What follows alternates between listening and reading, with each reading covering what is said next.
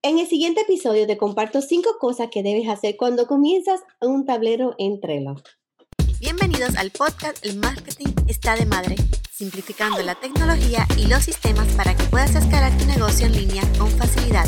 ¿Lista para organizar, optimizar y llevar tu negocio al siguiente nivel? Comencemos.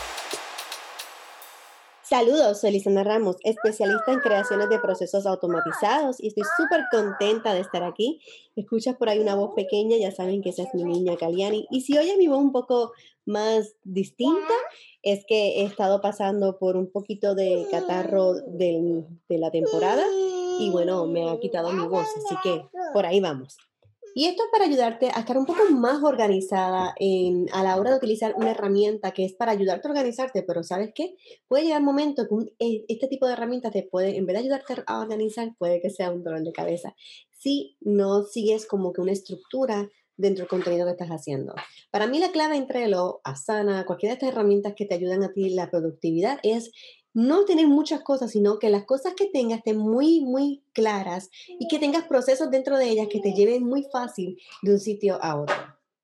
Lo primero es que como todo, como en tu oficina, en todo lugar, tú tienes que sentir que el espacio está de acuerdo a tu, a tu vivencia, a cómo te sientes ahora, tu vibración. Entonces, aquí te recomiendo que crees tu tablero de Trello personalizado, con el background y los labels que tú te, sientas identificada con lo que estás viendo, porque si no te sientes en el espacio que, te gusta estar, no vas a trabajar con la misma manera. Así que igualmente con los tableros de Trello, los backgrounds, los labels, todo debe ser una cosa que te ayuden. Yo coloco muchos GIFs de movimiento porque me motivan. Cada vez que abro mi tablero del bueno de la semana, veo esos GIFs de que va bien, he puesto diferentes GIFs en diferentes áreas y esto me ayuda a mí a la motivación y no sentirme sola porque somos emprendedores y trabajamos desde el hogar estamos solos la mayoría del, tiempo. Entonces, hay que buscar la forma de que esto se sienta un poco más relajado y, natural posible. El otro punto es crear tus listas de acuerdo a tus necesidades. Eh, vas a escuchar y vas a ver muchos ejemplos de cómo se supone que crees tus listas, tus tableros entre las, cómo vas a separar tus tarjetas y cómo vas a ir llevando cada una de ellas. Yo siempre digo, empieza con algo bien simple. Coloca todas tus tareas en un lugar, y luego colocas una como que están en progreso y una terminada y empiezas a ver cómo se está moviendo. Ya después de que aprendas eso tan sencillo y tan básico, de ahí en adelante luego empiezas a ver, oh, no, yo necesito esto específicamente. Y empiezas entonces a crear estas listas que van de acuerdo a lo que tú necesitas y a lo que estás haciendo. Añade a la lista todo lo que necesitas realizar. Sí, cada uno de los pasos que tienes que hacer durante el día o de las tareas que tienes que hacer, hazlo todo. Yo lo que hago es que en un tablero coloco dentro de, ese tablero la, información en un checklist y en ese checklist coloco todas mis tareas paso a paso. Y eso me ayuda a mí a que no se me queden pasitos a los, alrededor, especialmente cuando yo no trabajo directamente concentrada ahí todo el tiempo. O sea, yo tengo una asistente que se pasa viniendo a visitarme como ahora, ¿sí? Mi asistente me interrumpe así de momentos y me corta y se me olvida por dónde iba. Entonces, gracias a esos checklists sé exactamente dónde estaba, porque lo que hago es que voy marcando lo que he hecho y así miro, ah, no, yo no he hecho este trabajo todavía, estaba en esta tarea. Y me ayuda a, volver otra vez mi enfoque, ¿ok? Otra cosa que me ayuda mucho es fijar fechas de vencimiento. Y es cuando colocamos las fechas de vencimiento, cuando colocamos fecha, nos ayuda a nosotros a darnos a entender que esto hay que hacerlo y hay que terminarlo. Si no le colocas fecha, es una tarea que se va a quedar ahí y nunca termina.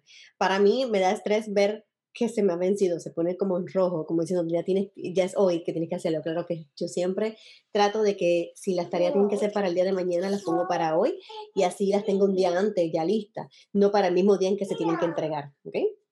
Y bueno, lo próximo es haz el trabajo para que despejes tus tareas. La verdad es que puedes tener un tablero lleno de muchas tareas y vas a decir, pero es que nunca se vacía, pero lo estás haciendo. Importante, por eso es que yo digo, crea, aunque sea el más básico, de procesos y terminado y empieza a colocar ya esas tarjetas en terminado. Y le puedes colocar un power up que cuando tú coloques ahí tus, tus tablitas, tus, tus listas, las muevas tus tarjetas ahí, automáticamente se archiven. Y así se empieza a limpiar tu tablero. Y no hay otra cosa más rica que esa, claro está.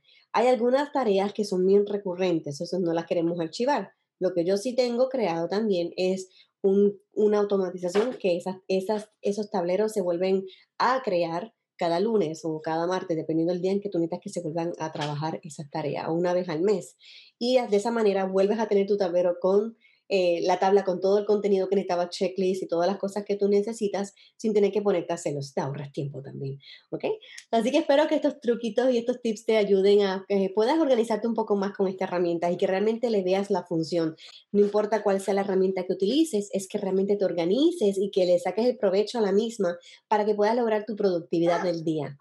Recuerda que tienes un mapa para organizarte, para descargar gratis. Simplemente eh, busca el enlace que te comparto en la descripción de este contenido y ahí vas a tener este enlace para que te ayude a cómo utilizar realmente Trello y organizar tu negocio utilizando esta herramienta, ¿ok?